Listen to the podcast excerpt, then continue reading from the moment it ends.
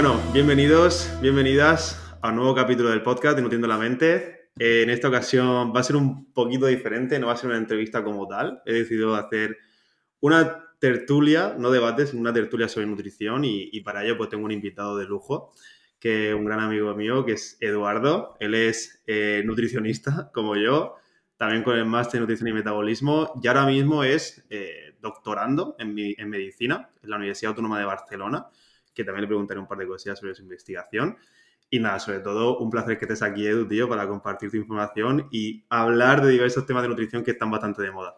Mm, bueno, nada, el placer es mío que me hayas invitado, por supuesto. Eh, José y yo somos amigos desde hace muchos años, estudiamos la carrera juntos, así que eh, poder debatir y compartir ideas a, a, estas alturas, pues me parece un placer y sobre todo muy enriquecedor, ¿no? Porque cada uno también ha, ido tirando en su carrera eh, como nutricionista y, siempre el mundo de la nutrición al ser tan abierto, siempre eh, cada persona tiene sus huequitos ¿no? en, su pensamiento. Así que es, interesante. Totalmente. Estudiamos juntos. Ahora mismo, Eduardo, eh, para quien no lo conozca, también lo podéis encontrar como Nutriconsciente en redes sociales, que divulga ahí toda su información investigador, como digo, sobre todo a nivel cardiovascular, en enfermedades como la aterosclerosis. Eh, y bueno, una máquina y, para hablar de todo esto. La verdad que es muy interesante que después de todos estos años pues estemos aquí ahora hablando de, en mi pequeño podcast. Eh, pero como tú dices, súper enriquecedor. La gente que lo escuche le va a interesar bastante los temas que vamos a, tratar, porque son de actualidad, la verdad. Y también sobre todo porque hay que lanzar mensajes de a ver, de realidad. No hay una verdad absoluta, pero por lo menos arrojar un poco de luz, ¿no? Porque en redes sociales o en Internet hay demasiada información, hay sobreinformación y muchas veces que tú también está en consulta, pues oye, te llega gente con muchísimos eh, tópicos, mitos o, dudas de base, ¿no? Que dices tú, ostras, mm, a día de hoy sigue habiendo muchísimos mitos o cosas que yo pensaba que ya no estaban. Entonces, para empezar eh, esta tertulia debate, eh, ¿Cómo ves tú eso? El tema de redes sociales y, bueno, eh, la nutrición en, Internet, ¿no? Todo lo que acabo de comentar. Esa sobreinformación. Sí. Claro, eh, antes, antes de contestar esta pregunta, voy a decir una, cosa que justo me ha venido de escucharte a ti hablar. Y es que seguro que también te ha pasado a ti. es muy complicado hoy en día, con tanta información que hay en redes sociales, saber en qué punto de conocimiento está una persona cuando te llega a consulta. Es decir, eh, estás en el punto de el pan me engorda, estás en el punto de igual eh, eh, comer muchos hidratos me da diabetes por la noche. ¿En qué punto estás, sabes? Total. claro, hay tantas burradas que se dicen por internet. algunas no son burradas, algunas están muy, muy bien. Pero normalmente lo que solemos ver en consulta, y estarás de acuerdo conmigo, estoy casi seguro, que es que el perfil más normal es gente que ha escuchado cosas lógicas y cosas que no tienen ningún sentido y las junta. Entonces, te va soltando cosas y dices, ostras, pues esto es así, así. Y dices tú, hostia, muy bien, claro, claro que es así. Y luego te dice, pero el aguacate no lo tomo por esto, por esto y por esto. Y entonces es como, guau, tío. Entonces, eh, nunca sabes con qué te va a sorprender la gente eh, en consulta porque, y no es su culpa, para nada. Es culpa de toda la información y, con esto enlazo la, la, primera pregunta, toda la información que, hay en redes sociales que más que informarnos nos está desinformando, como tú bien has dicho antes. Entonces, em, hay muchos problemas hoy en día a nivel de nutrición. Eh, el primer problema es este, la sobreinformación que desinforma. El segundo problema es la increíble polarización que hay con todo. Total. o, el, o el ayuno intermitente es muy bueno o muy malo. La dieta paleo es muy buena o muy mala. La dieta keto te puede matar, pero si la consumes, hay gente que dice, pues te puede dar 200 años de vida. Entonces, eh, claro, es muy complicado porque la gente se expone a esos dos factores y le explota la cabeza, pero es normal, nos explota hasta nosotros. A mí también me explota. Porque claro, es que te lo cuentan de una forma que dices, wow, tiene todo el sentido del mundo, pero claro. Es que eso es verdad, ¿eh? porque también el tema de redes sociales, por ejemplo, que es donde más se consume este tipo de contenido, o, contenido rápido en nutrición, que es algo tan viral o tan mediático, tan, fácil de ver, ¿no? Eh, lo que tú has dicho, eh, hasta nosotros mismos que somos nutricionistas, dudamos de nosotros mismos algunas veces porque dices, hostia, esto que me está contando esta persona, Claro, ¿hasta qué punto es verdad? Porque lo que tú dices, yo sí que veo mucho en, nutrición o en redes sociales, es la polarización, pero también de, masas. Es decir, si tú en redes sociales quieres triunfar, por así decirlo, quieres viralizar, haz algo contrario al resto. Ok, hasta ahí todo correcto, ¿no? A nivel de marketing queda de puta madre, ¿vale?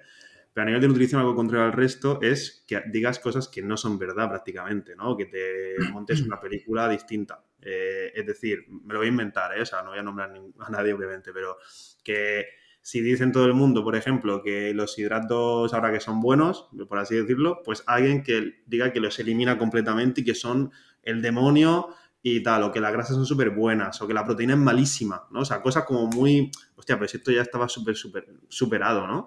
Pero suele ser ese tipo de personas o de, o de, personajes públicos, por así decirlo, que se llevan muchísima gente detrás y la gente se lo cree. Y yo, como tú dices, no la culpo, porque al final, si partes de, de, poco conocimiento, que es normal, que para eso estamos los nutricionistas, o sea, pues normal que se te dicen algo con buena oratoria, con argumentos la mitad ciertos, la mitad no ciertos, porque te convenzan, ¿no? Y eso yo veo un problema grave, porque encima, a mí hace poco, bueno, hace poco, creo que hace medio año, me pasó que conocí una chica en redes sociales eh, que es nutricionista y encima también me la, me la, mandaron, ¿no? Porque había pasado una cosa y es que esa chica había dicho que, pues básicamente lo que había dicho era, oye, si no, si no eres celíaco o celíaca eh, o no tienes ninguna patología asociada, no hace falta que te quites el gluten, por así decirlo. O sea, algo tan eh, básico y, tan poco dañino como eso, ¿vale? Pues a esa, a esa chica en ese vídeo que lo dijo, otro personaje de, Instagram, digo personaje a nivel, digo público, o sea, lo que es la persona. Eh, otro personaje que justamente decía en sus redes, que no era nutricionista, por cierto, que no, que el gluten era malísimo, que, que afectaba muchísimo a nivel digestivo a cualquier persona, pues compartió el vídeo, empezó a criticarlo, pero una crítica súper de de colegio, de patio de colegio, ¿no? De la calle, entre comillas, muy, poco formal. ¿Y qué pasa? Que todos los seguidores de esta persona, que tenía bastantes seguidores, pues detrás de la chica, comentándole el Reels, eh, atacándole. Y, yo flipé porque dije, vamos a ver, está diciendo una cosa que es verdad, lo ha dicho de, un forma, de una forma súper buena, y la gente le está criticando. Mm, ¿Por qué? O sea, hasta tal punto de, contaminación ahí, ¿sabes? En ese sentido. Entonces, bueno, tampoco me quiero aquí mm. alargar mucho lo que estoy diciendo, pero en ese, es un ejemplo de lo que hay ahora mismo. Sí, es, un poco em, sectario, la verdad. o sea, es como Un, modelo de pensamiento único. Y ese es el problema de la polarización que hay hoy en día, pero, pero bueno, en esto y en cualquier cosa. Se ha polarizado todo a nivel político, social, todo, ¿no? Eh, Claro, cuando tú tienes un, pensamiento único a nivel de nutrición y a nivel de cualquier cosa, todo lo que, lo que sea contrario a ti te lo vas a tomar como un ataque. Un ataque hacia ti, hacia tu forma de pensar. Totalmente. Claro, la estructura que tiene esta gente de comunicar está muy bien, lo que tú has dicho. Es algo muy disruptivo, eh, una, algo que cambia, que, que, que es muy nuevo, muy fresco lo acompañan de, resultados visuales, de, algo tangible que la gente lo pueda ver y diga, no, no, es que no puede ser de otra forma porque lo estoy viendo. Y la masa, lo que tú has dicho, la masa, eh, cuando mucha gente dice lo mismo, esa mentira se vuelve verdad.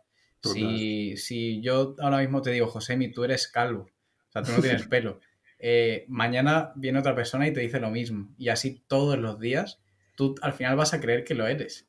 totalmente, Entonces, eh, esos, tres factores, eh, disrupción, masas eh, y resultados, hace que la gente se ciegue con, determinado pensamiento, determinado discurso. Totalmente. Encima lo disruptivo también que llama mucho la atención y todo lo nuevo en nutrición. La nutrición va muchísimo por modas. O sea, es una realidad. al final oye, pues yo qué sé, he probado siempre hacer una cosa, de repente veo que está de moda otra cosa, pues voy a probarlo, ¿no? O sea, mm. y está guay, porque encima la nutrición mola, ¿no? Es, como algo divertido. Como, ostras, mira cómo me cuido, ¿no? Mira lo que estoy comiendo. sí, sí. mira, qué sano y qué, y qué, guay como y mira qué aburrido y qué mierda estás comiéndote tú, ¿no? O sea, fíjate la, clase social que soy, por así decirlo, ¿no? Eh, y eso pasa mucho con, con muchos temas. Eh, a mí me hace gracia, por ejemplo, el primer tema que quiero también que debatamos es el tema del ayuno intermitente que ahora te preguntaré qué piensas tú sobre él. Eh, pero yo recuerdo, eh, yo recuerdo, tío, en, la carrera, que ya esto lo, empezamos a escuchar nosotros en segundo de carrera, yo creo que fue, si no recuerdo mal. Digo escuchar, ¿eh? De, ostras, hay un intermitente, tal. Eh, para que la gente se haga una idea, segundo de carrera, igual hace ocho años de eso, ¿vale? O sea, para que... Sí, sí. Ocho años o así. Eh, y luego se hizo muy de moda, pero hará tres, cuatro años, ¿vale? O sea, como que luego ya llegó a la, a la población, ¿no? Ese tema. Y aún sigue, o sea, todavía tampoco está muy tal, pero bueno, todavía sí hay mucha gente que ha empezado a ayunar o ayuno intermitente, mucha gente que lo defiende, pero a, tope de todos los beneficios que da a nivel de, oye, es mucho mejor para la pérdida de grasa, es mejor a nivel de salud, de cambios a nivel metabólicos, eh, de todo lo que te puede producir beneficioso. Y bueno, yo tengo mi opinión, que yo creo que es la misma, eh, pero al final no, no, hay tanta, no hay tanta diferencia, por, por no decir que no hay no hay prácticamente ninguna, aunque hay alguna muy, muy mínima, ¿no? En la práctica me mm. refiero. Pero es verdad que como mola mucho, es algo diferente, el tema del ayuno. Encima, se vende súper bien, ¿eh? O sea, me refiero, cuando se pues vendió, se vende de puta madre. O sea, yo lo mm. pienso y digo, joder, está guapísimo, ¿no? Porque mola, claro. mola que te cagas. es que hago el ayuno y mi cuerpo no, tiene que estar acostumbrado a comer cada poco tiempo, sino dejo tiempo para que se regenere, para que se acostumbre, para que utilice mejor. O sea, que claro, tú lo vendes así como la prueba y dices, hostia, es que ¿cómo no voy a ayunar yo, no? Claro. Que no es una crítica a quien, a quien está ayunando, sino en el sentido de, oye, ni es tan milagroso ni es malo, ¿vale? Pero bueno, ¿cuál es tu opinión al respecto? Claro, el, eh, eh, todas las facultades que se le atribuyen al intermittent fasting, al ayuno intermitente, mm, tienen una base científica, es decir, eh, todo se ha visto realmente, pero ¿dónde se ha visto? En modelos murinos, en ratones, en donde el ayuno intermitente de esos ratones podría equivaler a una semana de ayuno nuestra. Em, ¿Cuál es el problema? El problema está no en las investigaciones sobre el ayuno intermitente, sino en la traslacionalidad que se le está dando muchas veces la gente que eh, coge la ciencia y la distribuye a nivel social son periodistas, son gente que no es científica, entonces no saben transmitir realmente el mensaje que está dando un estudio científico. No hay nada. A, día de hoy no hay nada, Josemi, de verdad te lo digo, no hay nada. No hay nada que diga que ayunar nos pueda aumentar eh, el tema de la autofagia de, una forma significativa. Para... Te iba a preguntar por la autofagia, que suele ser el concepto clave. No, tío, no, es que obviamente sí que, sí que lo, el, como concepto teórico sí que funciona, es así. Eh, como concepto de modelo, modelos in vivo funciona, es así, se ha visto. Concepto en, en, en, humanos no se ha visto nada.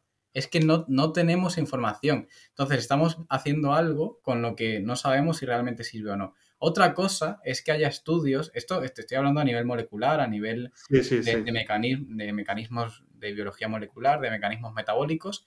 Otra cosa es a nivel observacional.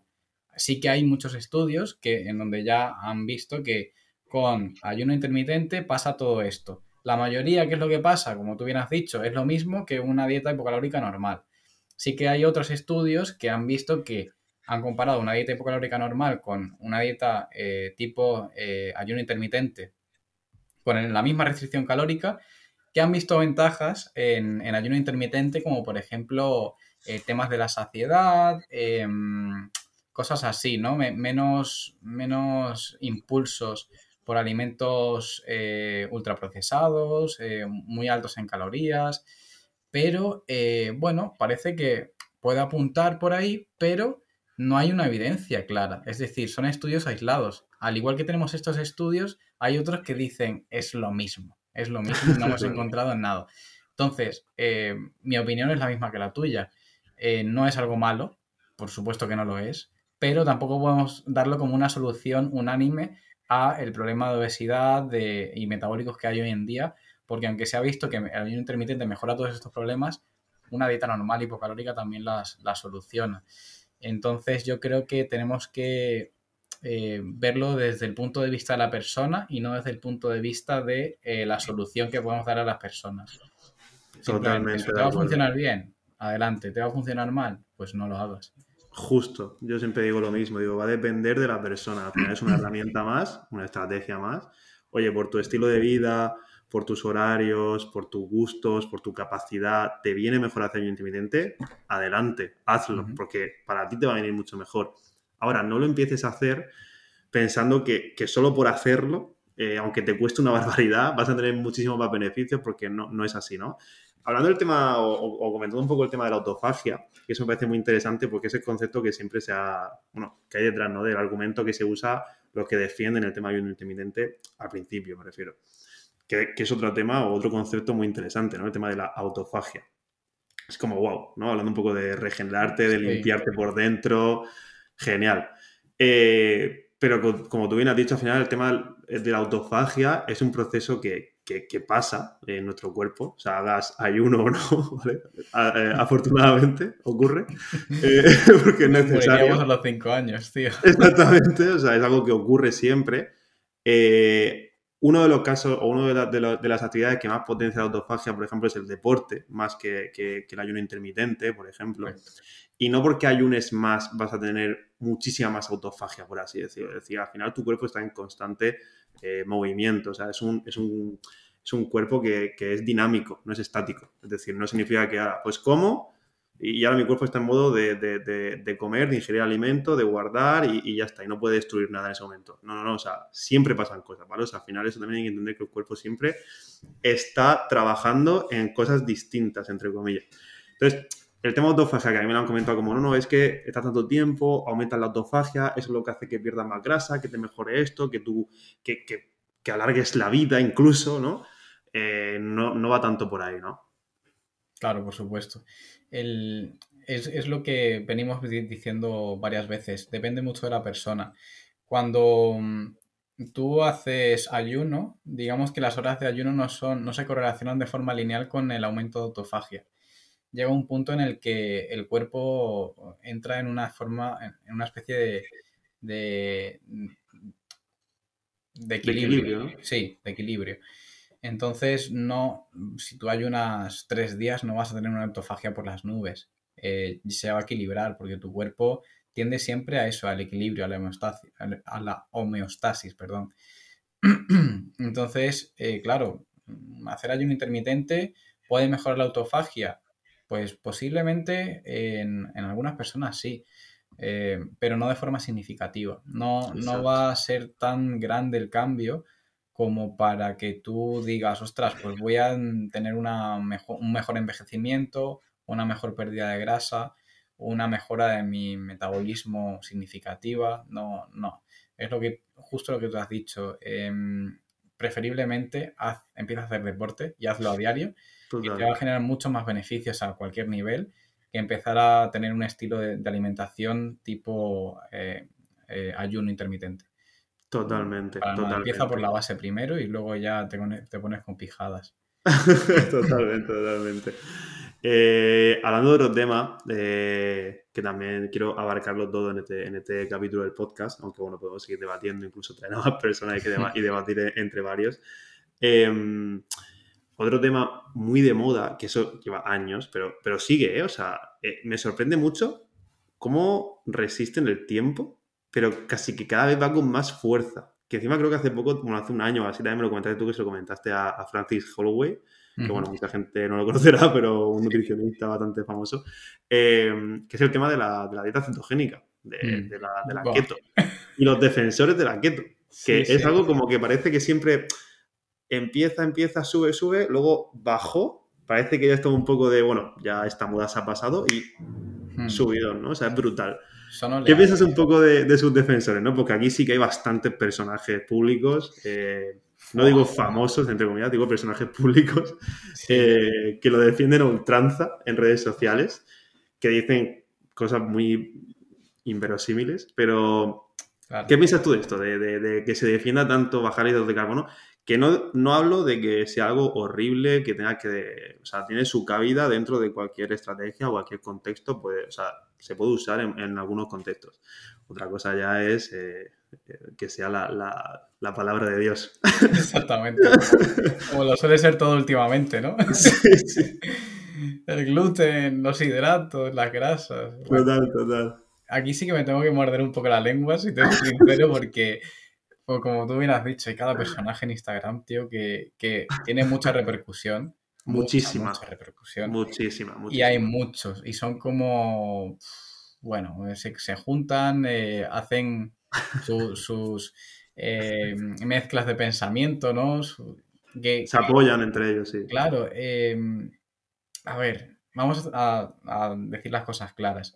la, la dieta cetogénica tú la has utilizado en consulta, yo la he utilizado en consulta.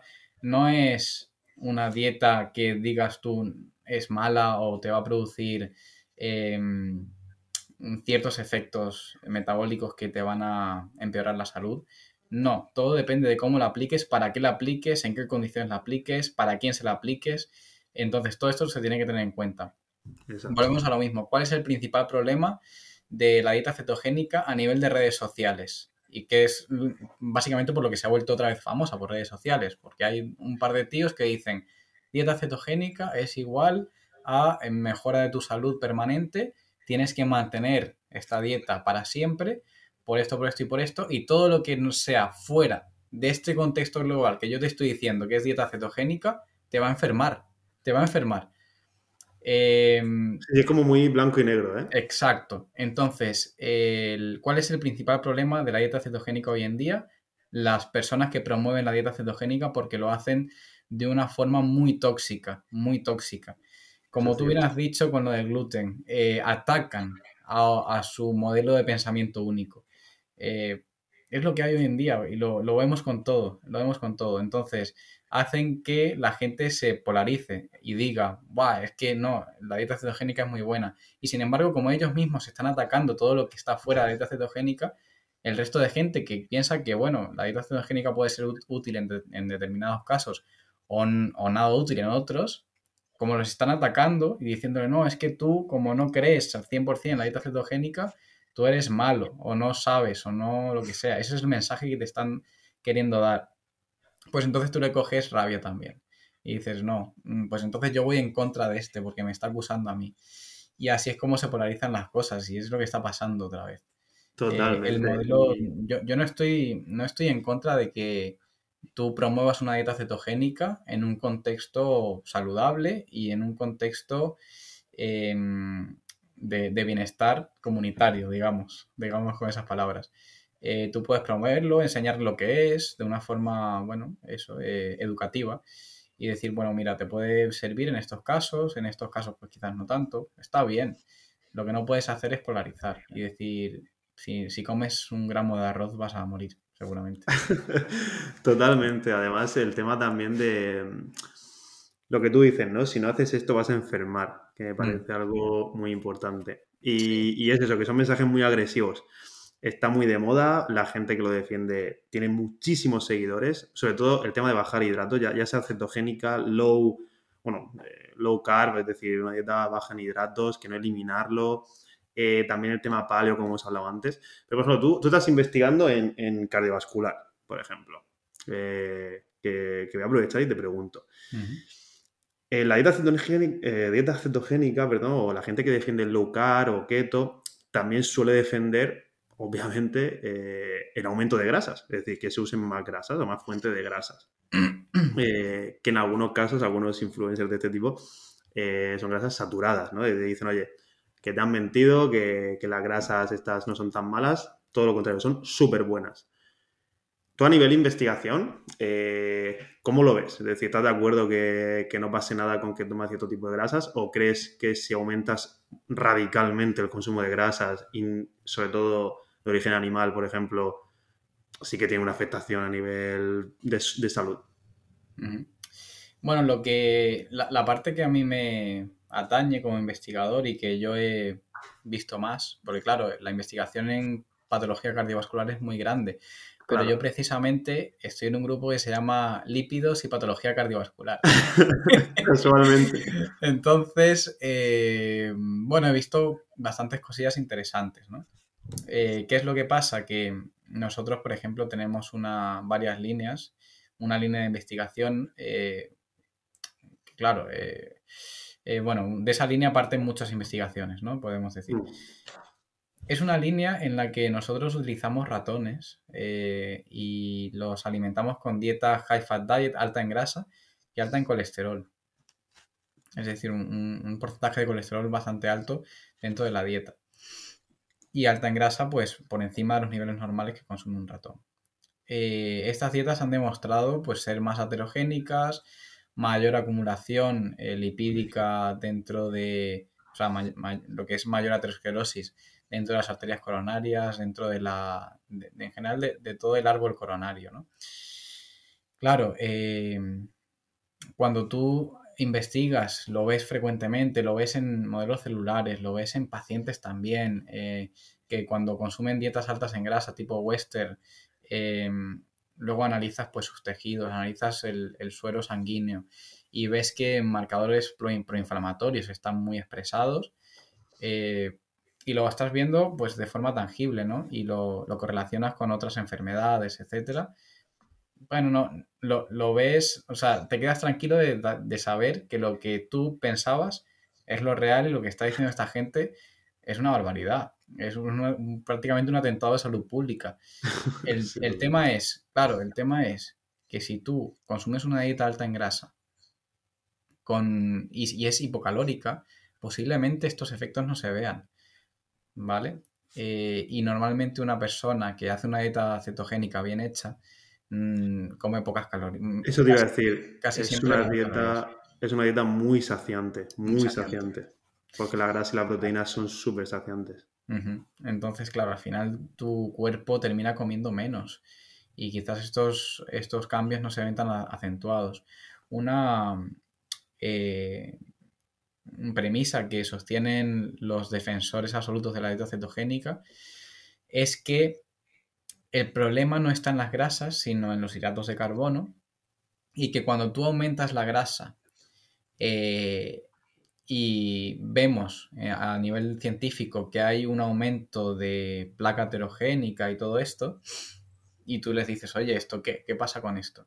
te dicen, no, es que estás consumiendo un porcentaje también de hidratos de carbono que lo que hacen es eh, glucosilar la placa aterosclerótica y entonces eh, hace que se inflame más y que crezca más. Bueno, cuando nosotros hacemos eh, tinciones a nivel inmunistoquímico, analizamos esas placas y tal, mm, ¿tú has visto los hidratos de carbono por ahí? Porque yo no. no, o sea, me refiero, joder, es que aunque tú le des una dieta exenta de hidratos de carbono, lo vemos. No vemos mayor acumulación lipídica. Entonces, el tema está en que no es que las grasas sean malas, eh, son malas cuando las consumes, cuando casi el 100% de tu, de tu, dieta es grasa. Totalmente. Entonces, básicamente eso. No, no, puedo estar de acuerdo con, un estilo de vida de, alimentación eh, largo y longevo con este tipo de dieta. Eh, se puede utilizar, pero con conciencia. Exactamente. Claro, justamente va a dar la, otra parte, como hemos dicho con el ayuno, que, al final estamos aquí como debatiendo un poco los temas que se defienden. O, sí, o, no criticando, pero también como poniendo un poco puntualizando de, oye, hasta qué punto esto es verdad o, no, ¿vale? Entonces yo sí que sacaría un poco resumen de la, del ayuno intermitente que hemos dicho antes, pues oye, no es una mala estrategia, es una buena estrategia, si viene bien para ti, es decir, no te va a hacer ningún perjuicio. Eh, pero tampoco lo hagas porque tengan mayor beneficio, ¿vale? Yo, yo uso yo intermitente con gente que he llevado y seguro que tú también, Edu, lo has usado o lo usarás. Eh, la dieta cetogénica, como un resumen, oye, en determinados contextos es súper eh, recomendada, por así decirlo. Por ejemplo, personas que se tengan que operar y tengan que bajar peso rápido, personas que recomiendes o que tengan que bajar el peso rápido también, o personas que a lo mejor les venga bien por cualquier motivo de su estilo de vida o su contexto, bajar hidratos de carbono y, hacer una, dieta un poco más keto, ¿vale? Aunque no sea eliminar, pero, pero low, low carb o bajar hidratos, ¿vale? O sea, es decir, que no significa que sea mala per se.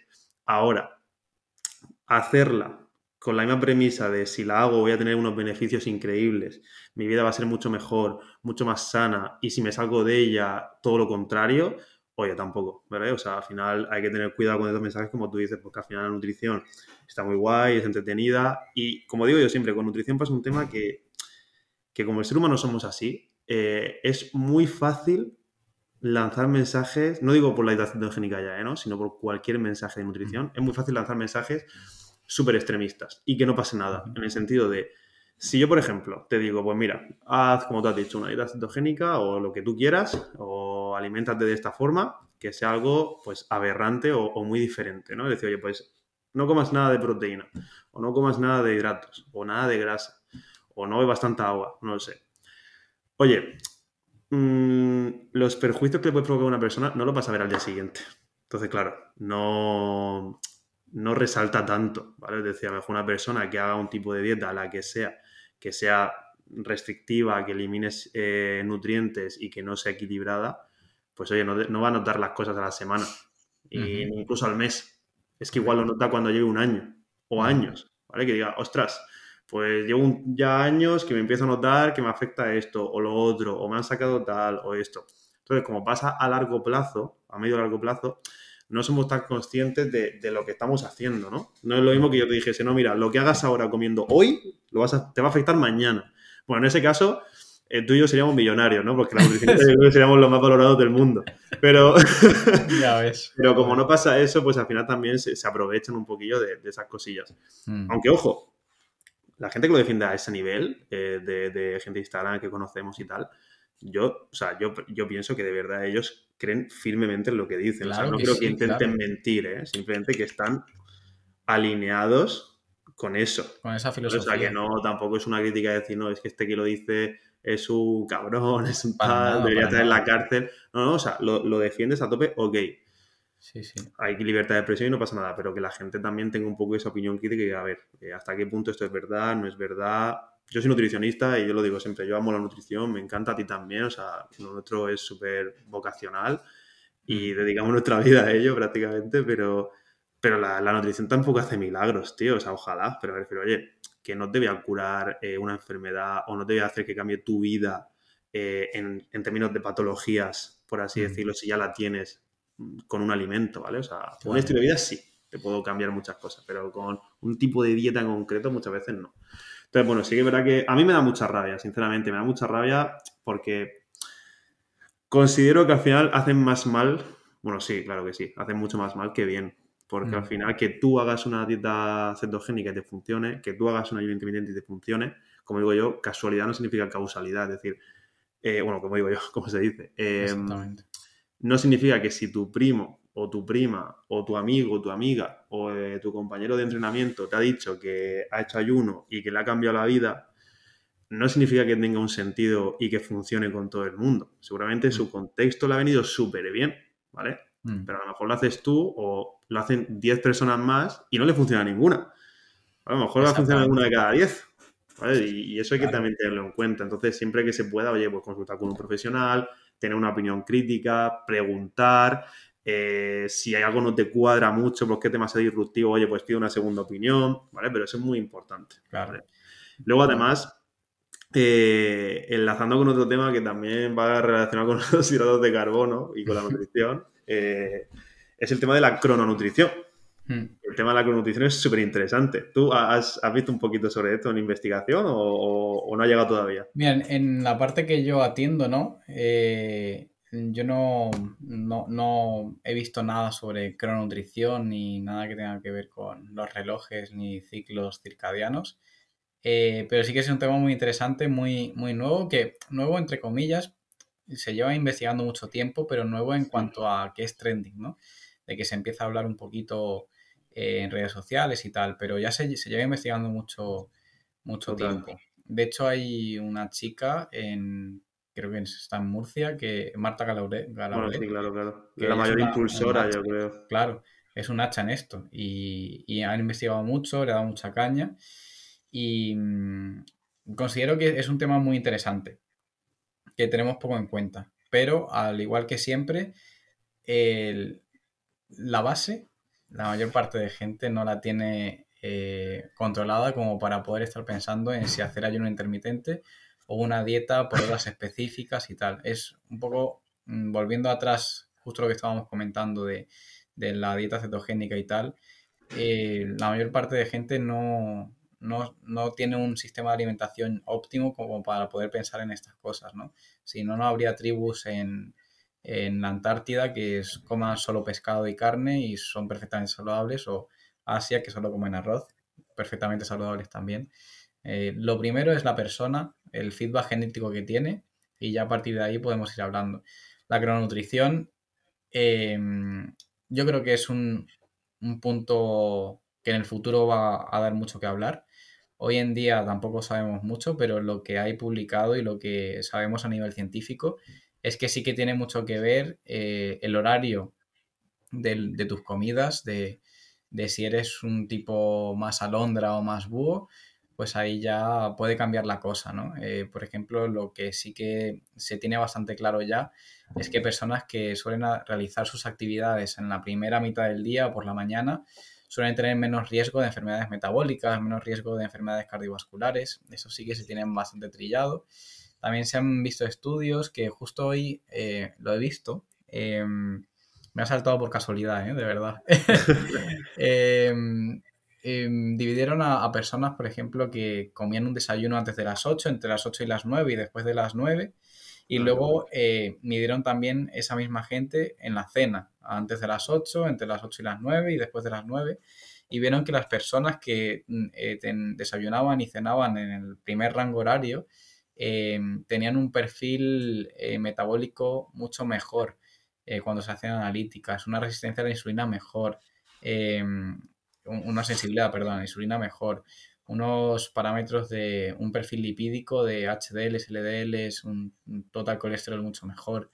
Em, parece que, puede tener bastante sentido.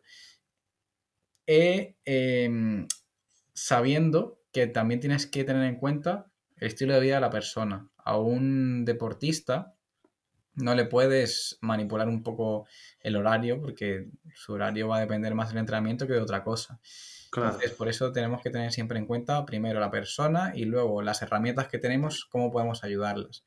También el tema de comer más calorías por la mañana, se ha visto que también puede ser un poquito beneficioso, pero no es una evidencia tan fuerte como tenemos de que una dieta hipocalórica te va a hacer bajar de peso, ¿no? Eh, falta mucho, hay indicios que resultan bastante interesantes, pero todavía no se tiene muy trillado. Totalmente. Como, como has dicho antes, Marta Garolet, que yo creo que es de las primeras o de las mayores impulsoras de esto aquí en España, bueno, mm. creo que a nivel mundial. Sí. Eh, es, de aquí, de aquí de Murcia. Y, y, bueno, tú y yo conocemos incluso a alguna persona que ha trabajado en su departamento y con ella y tal. Eh, mm. Y es verdad que, que es un tema súper interesante. Eh, como tú dices, yo creo que en un futuro va, va, a dar mucho que hablar y va a ser o sea, queda mucho por saber, pero va a ser brutal, ¿no? Porque al final poder saber que, que dependiendo un poco del horario o de cómo distribuyas tu ingesta, poder mejorar parámetros de salud, me parece brutal. O sea, eso va a ser una locura. Mm. Eh, aquí en España encima también que, los horarios suelen ser mucho más nocturnos, más tardíos. Pero eso incluso también eh, es muy interesante a la hora de, oye, mm, que sobre todo por lo que se está viendo ahora en redes sociales también, ¿no? Que, mm. ya se lanzan recomendaciones, pero mm, muy firmes sobre, oye, con nutrición, por la mañana comete esto, mm. por la comida tal y por la noche esto. ¿Por qué? Porque se ha visto en ese estudio que, se mejora tal cosa. Y es que hay, que, hay que tener cuidado. Yo, digo, yo soy súper defensor, decía, a mí me, me, flipa la nutrición desde la primera vez que lo escuché, que recuerdo también, por cierto, otro, otra anécdota, entre comillas, que creo que la primera vez que lo escuché fue contigo también. Ahí estábamos en primero de carrera, o sea, decir, esto hace ya 9, 10 años fácilmente, en, un congreso que encima estaba creo que Marta Garolet, que fue a ver lo que una asociación la hizo la, charla o lo que sea. No me acuerdo muy bien. Pero fue muy interesante, ¿no? También comentaba eso, el tema de si comes a partir de una hora o a partir de otra hora, cómo a nivel hormonal cambia tu cuerpo, también los, los, los eh, no me sale la palabra ahora mismo, los... Los ciclos circadianos. Pues. Los ciclos, pero a nivel de los, eh, los clocks, me refiero, los... Ah, los relojes, sí, sí. Los genes. Eh, sí, sí, sí, sí. Eh, exactamente. Los, genes determinados que cambian un poquito todo eso, cómo influyen. Luego también el máster tuyo lo, lo vimos también, un poquito mm. por encima. Pero me parece súper interesante. Ahora, aquí me pasa un poquito como me pasa también, y meto ahí otro, otra cuña, como la microbiota. Está súper interesante, me parece brutal, me parece que en un futuro nos va a explotar la cabeza de toda la relación que hay entre muchísimas cosas y, va a ser la leche, va a ser la hostia. Eh, pero a día de hoy, lanzar recomendaciones firmes en base a lo que se sabe de crononutrición y de microbiota me parece pasarse un poco. Es decir, no por nada, sino porque no lo sabes. O sea, refiero, no, no hay algo que te diga, oye, esto es así, hostia, esto funciona, o esto va a mejorar tu microbiota. Ojalá, pero es que no se sabe todavía, o sea, no se sabe ni, qué colonia vas a mejorar, ni, qué van a hacer esas colonias que mejores, ni, ni cómo se hace, por así decirlo. Lo que sí está claro, que esto, por ejemplo, sí que es una verdad súper firme, que independientemente, ahora mismo, hay eh, que se me entienda, de, que trabajes un poco, mejores tu microbiota o que tengas un poco en cuenta las horas de ingesta, que obviamente si las puedes controlar, pues mucho, mucho mejor.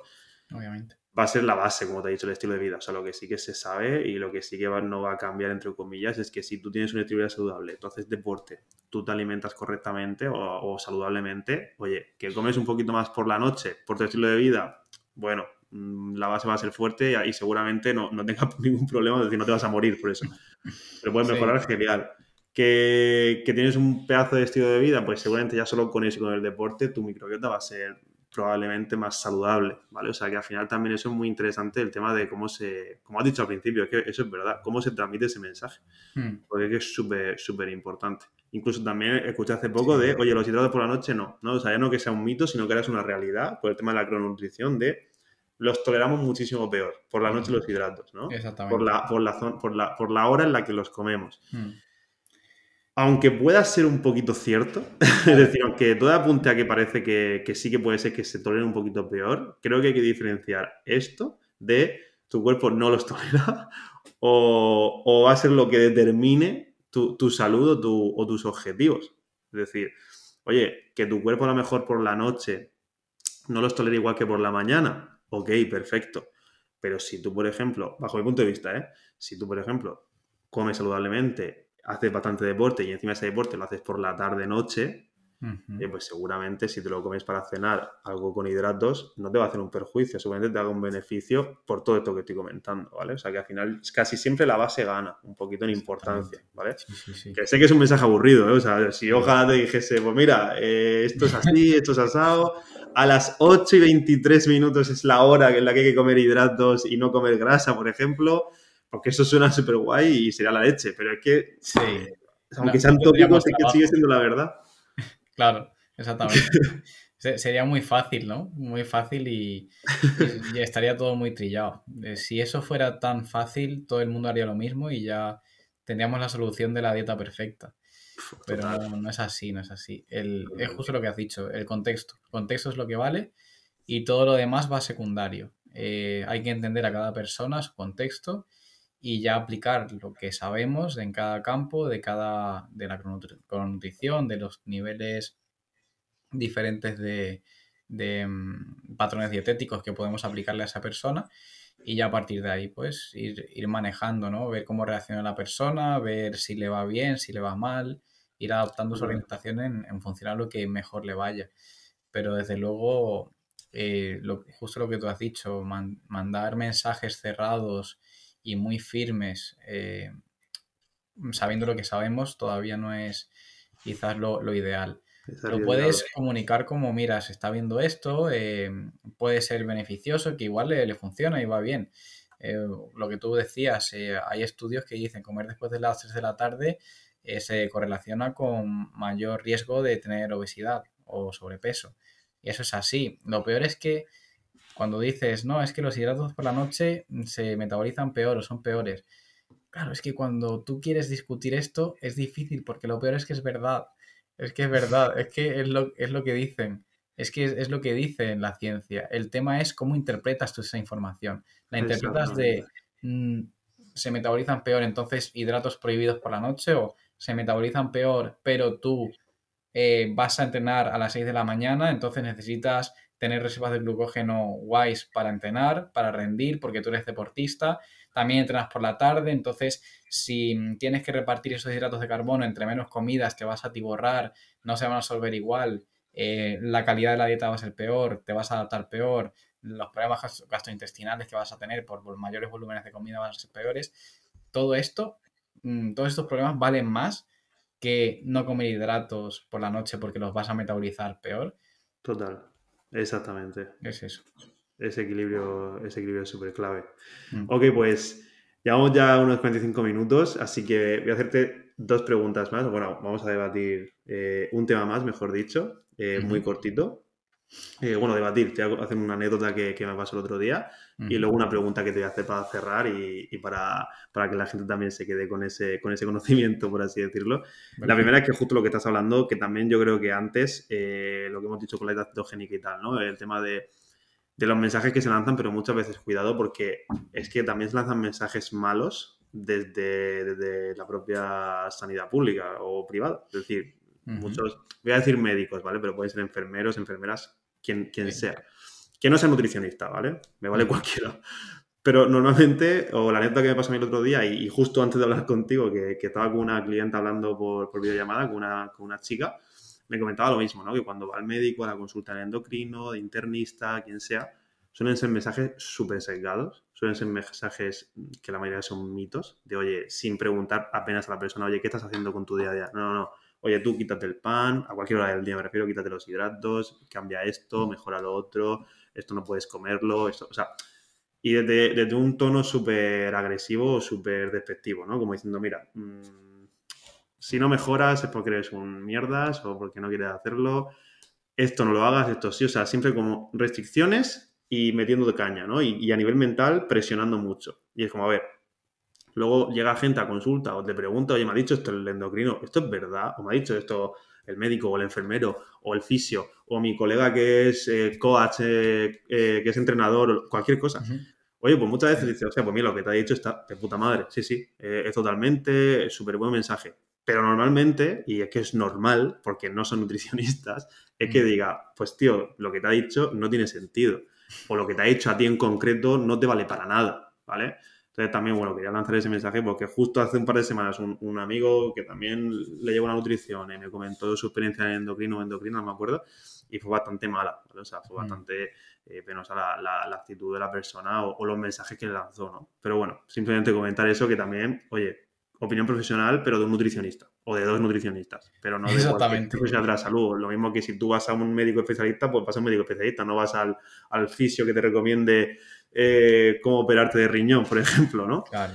Eh, y ya por último, que era la pregunta que te iba a hacer, era si nos puedes comentar o alguna pincelada de curiosidades de, lo que estáis investigando o algo sobre tu mm. investigación, ¿vale? ¿Alguna pincelada? Si, si puedes, sin desarrollar mucho, porque así digo una cosa antes de terminar.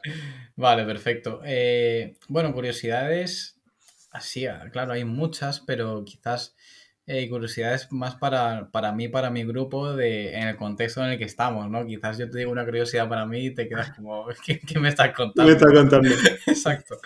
Porque es como cosas que nos sorprenden, pero dentro de nuestro contexto y conocimiento eh, de, nuestra investigación, que es muy específico.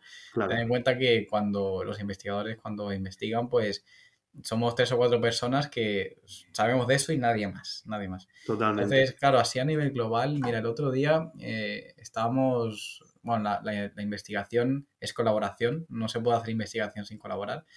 Estamos colaborando con unos clínicos que están en la, en la UCI de cardiología de un hospital de aquí de Barcelona y están viendo una patología que me pareció curiosa y digo, mira, eh, voy a comentarla. Em, es una patología, una cardiomiopatía que afecta solo al movimiento y al, a, la constricción de las células de los cardiomiocitos del, del ápex del corazón. Todo el corazón va bien, solo el ápex no funciona.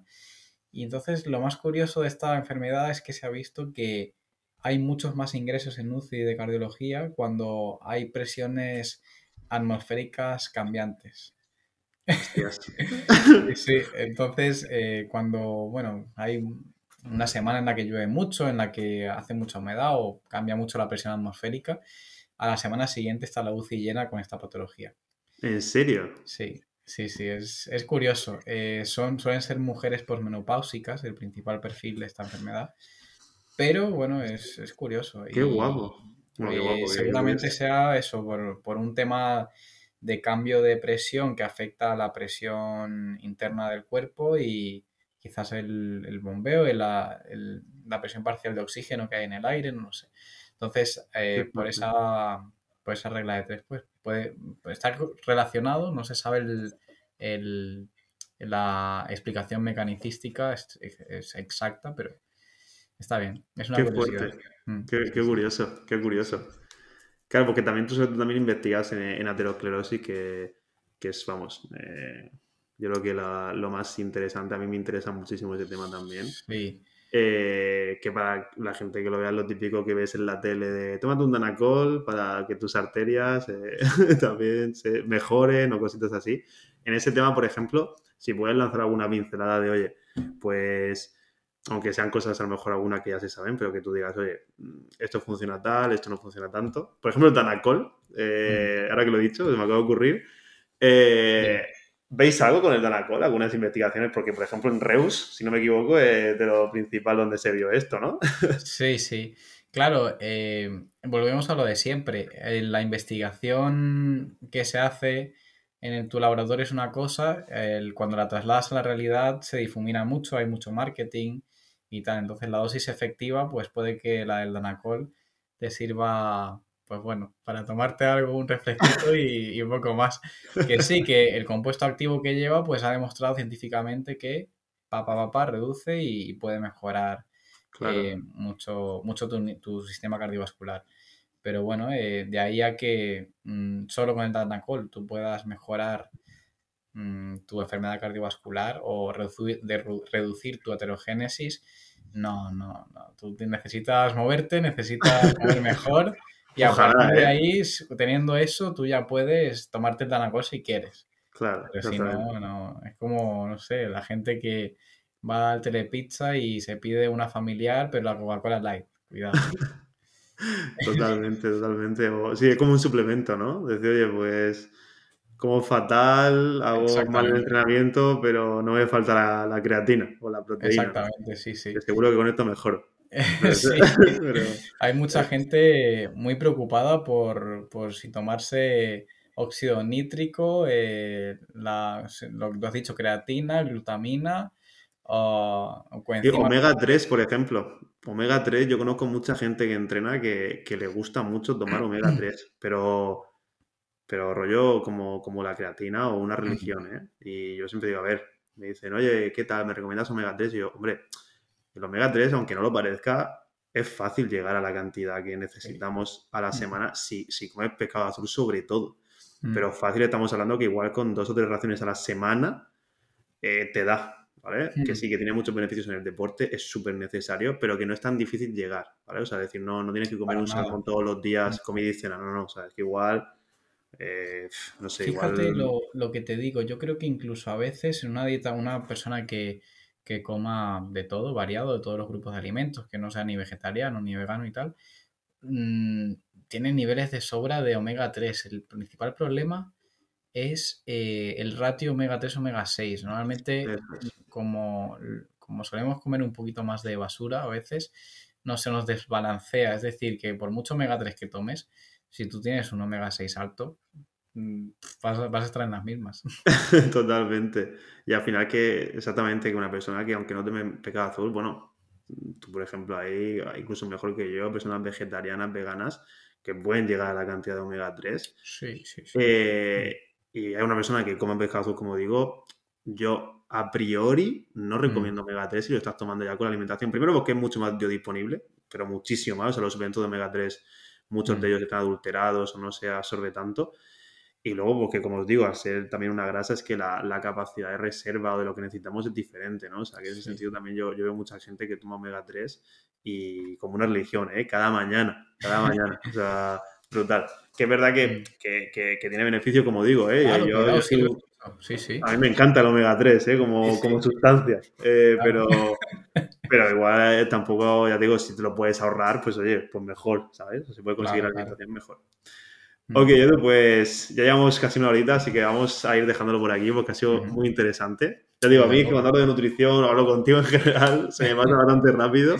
Sí. Hay temas que se han quedado en el tintero, incluso eh, temas sobre tu investigación o lo que estás investigando, las líneas diferentes que has tratado, cositas que, que- sí que merece la pena que nos, que nos comentes. Es más, por eso te he dicho que lanzas pinceladas rápido sin desarrollar mucho, porque en un futuro, pues para que la gente lo sepa también, te entrevistaré como tal. No será un debate o una tertulia, sino una entrevista para que nos cuente un poco cómo está la nutrición a nivel cardiovascular o en la aterosclerosis, o bueno, o cómo está en esos campos, un poco lo que estás investigando en investigación, ¿no? Cosas que a lo mejor nos cuentas e igual dentro de cinco años se empieza a ver por la tele o alguna noticia, ¿sabes? Sí, puede ser. es posible que sí, es posible que no. Ya Exactamente. Es una sorpresa. Así que nada, Edu, tío, eh, muchísimas gracias por pasarte por aquí. Eh, antes de, de terminar y de despedir, y de despedirte también, eh, recordar el patrocinador de- del podcast, que es VBN Fitness. Por cierto, Edu, que tú que haces CrossFit también, ojito. Eh, porque tenéis un código de descuento con José Minutri, ¿vale? Con, el- con ese código. Es una web donde puedes encontrar tanto ropa como material, como accesorios de entrenamiento, sobre todo CrossFit, ¿vale? Un entrenamiento funcional, pero súper top. O sea, yo tengo varias camisetas y tal y a mí me, me, me flipan, o sea, son de una calidad muy buena. Y encima, ya os digo, eh, os llega en un día, creo que el pedido, se tarda 24 horas, eh, súper recomendado, como os digo. O sea, que Edu, si tú que haces CrossFit, ya te digo que si nos vemos incluso te dejaré probar la textura y tal de Ya, tengo la página abierta, voy a hacer el pedido. en serio, serio. Así me gusta, así me gusta. Eh, así que nada, Edu, tío, dejo de despedirte, pero un placer por mi parte. ¿eh? Muy bien. Pues nada, por, por mi parte, ver, siempre es un placer hablar contigo, ya lo sabes. Pues siempre me llevo alguna idea buena, a, a refuerzo conocimiento, así que Total. perfecto. Totalmente. Muchas gracias por haberme invitado. Nada, gracias a ti, tío. Y a la gente que lo está escuchando o viendo, pues muchas gracias por estar ahí. Espero que os haya gustado y nos vemos en el siguiente. Hasta luego. Chao.